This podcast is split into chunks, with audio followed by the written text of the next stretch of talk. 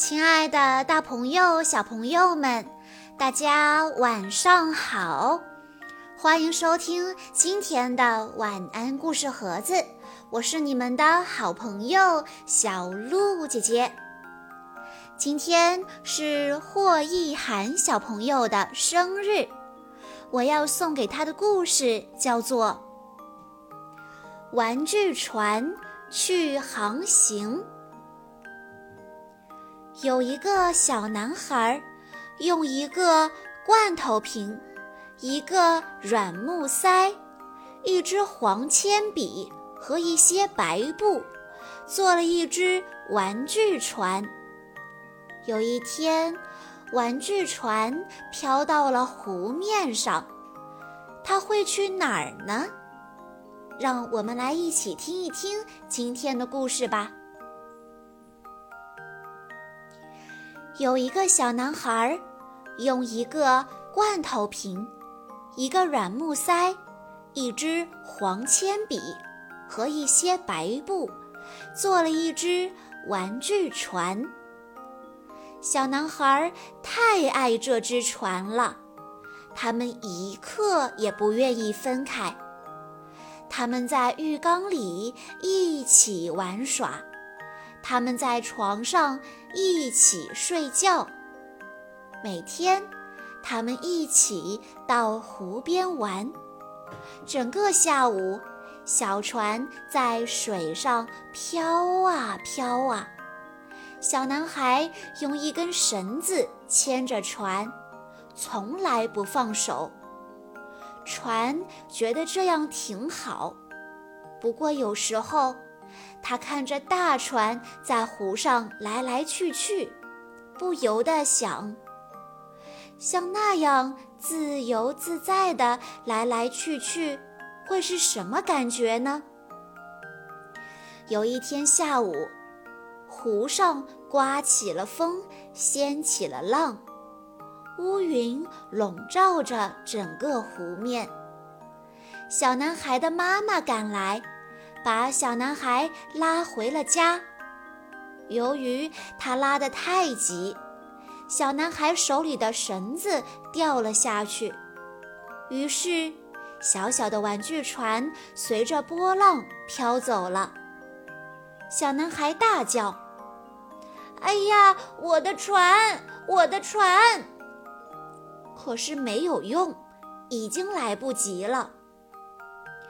狂风暴雨把小玩具船吹赶到了水深的地方，它在高高的巨浪间一起一落，浪尖水花四溅。接着，咔嚓，嘎嚓，开过来一艘绿里加黑的拖轮，拖轮的舷边挂着一排旧轮胎。前面两个窗子看上去像一双疲惫的眼睛。当拖轮的尾流把小玩具船推开时，这双眼睛好像是在说：“走开，走开！”小玩具船只顾着拼命稳住身子，别沉下去，几乎没看到一艘大渡轮又开过来了。渡船上挂着两面旗子，汽笛大吼大嚷着：“走开，走开！”幸亏来了一阵风，把小玩具船从渡轮的去路上及时吹开了。不一会儿，后面又飞快地开来一艘快艇，艇身扁平，尖利闪光。他的马达在尖叫：“走开，走开！”然后呼呼地开了过去，带起一阵风，吹得小玩具船簌簌发抖。小玩具船只觉得自己又渺小又害怕。这时，迎面又驶来了一大队急急忙忙回家避雨的帆船。小玩具船靠近一艘大帆船，它的船身是白色的，船帆也是白色的。两只船并排冲过巨浪，小玩具船觉得有点了不起。可是那白帆在它旁边又高又大，把水溅到了它身上，警告它说：“走开，走开！”小玩具船的船身几乎装满了水，船帆湿淋淋的，眼看着快要沉下去了。他是多么想念小男孩啊！在月亮下，小玩具船漂流了一整夜，又孤单又害怕。一大清早，忽然传来“噗噗噗噗”的声音，是一艘不那么凶神恶煞的渔船停在了湖当中，它油漆剥落。船身的凹痕说明他尝够了在湖上给推推搡搡的滋味。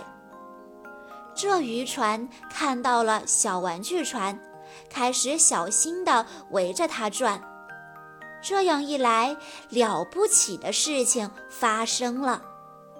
小玩具船也同时转过了身，它的帆遇上了顺风，在渔船旁边。小玩具船很快就航行起来了，这是真正的航行。小玩具船觉得自己有了力量，它对着风喊叫着：“我在前进。”他觉得一切都太棒了，简直没注意到渔船已经开走。他也没有注意到面前的石岸和不远处沙滩上的那张黄椅子，他连小男孩也没有注意到，直到小男孩大叫着：“哎呀，我的船，我的船！”小玩具船激动地挥动着它的风帆，小男孩也挥手回答他。那天晚上，他们在浴缸里一起玩耍，他们在床上一起睡觉。第二天，他们又一起上湖边去。小男孩仍然用绳子牵着小玩具船，只不过现在他要不时地放开它，因为他知道，小玩具船总是会飘回来。他知道自己想要到什么地方去。故事中的主人公是小男孩拥有的一艘手工玩具船，玩具船与小男孩朝夕相伴，但每到海边都渴望遨游海洋的自由。当有一天他真的步入大海，感受着海浪的凶险和疾驰的大船，他开始怀念在小男孩身边的日子。经历了一天一夜的煎熬，终于得到一艘老渔船的帮助，回到了小男孩身边。故事中的小玩具船，就好像我们的很多小朋友一样，当我们慢慢的长大。我们想让爸爸妈妈少管我们一点，我们想去外面自己看一看。可是，当我们真的到了外面之后，我们会想念爸爸妈妈对我们无微不至的照顾。当然，这个故事也告诉我们的爸爸妈妈要适时的放手，让孩子们自己出去闯一闯。因为我们要相信，我们的孩子知道自己要做什么。这个故事既讲述了爱的束缚与自由的对立关系，也描述了助人为乐的小情节。绘本中的所有船只都被作者赋予了生命，通过慵懒的、愤怒的、焦急的。慈善的眼神来表达各个角色的性格特点，非常值得大家去看一看。以上就是今天的故事内容了。在故事的最后，霍一涵小朋友的爸爸妈妈想对他说：“妈妈觉得时间过得太快了，眨眼的功夫，我的宝贝就六岁了。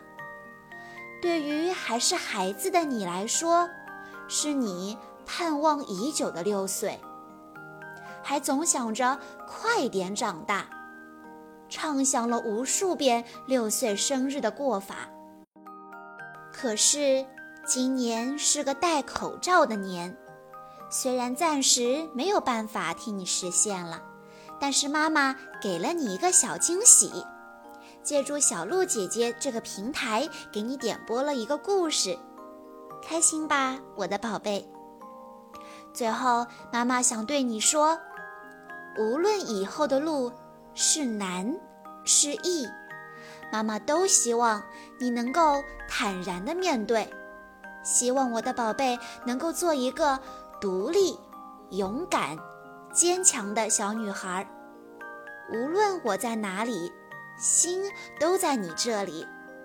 最后，祝我们的小大人生日快乐，身体健康，永远幸福快乐。爸爸妈妈永远最爱你。小鹿姐姐在这里也要祝霍一涵小朋友生日快乐。好啦，今天的故事到这里就结束了，感谢大家的收听。更多好听的故事，欢迎大家关注微信公众账号“晚安故事盒子”。我们下一期再见喽！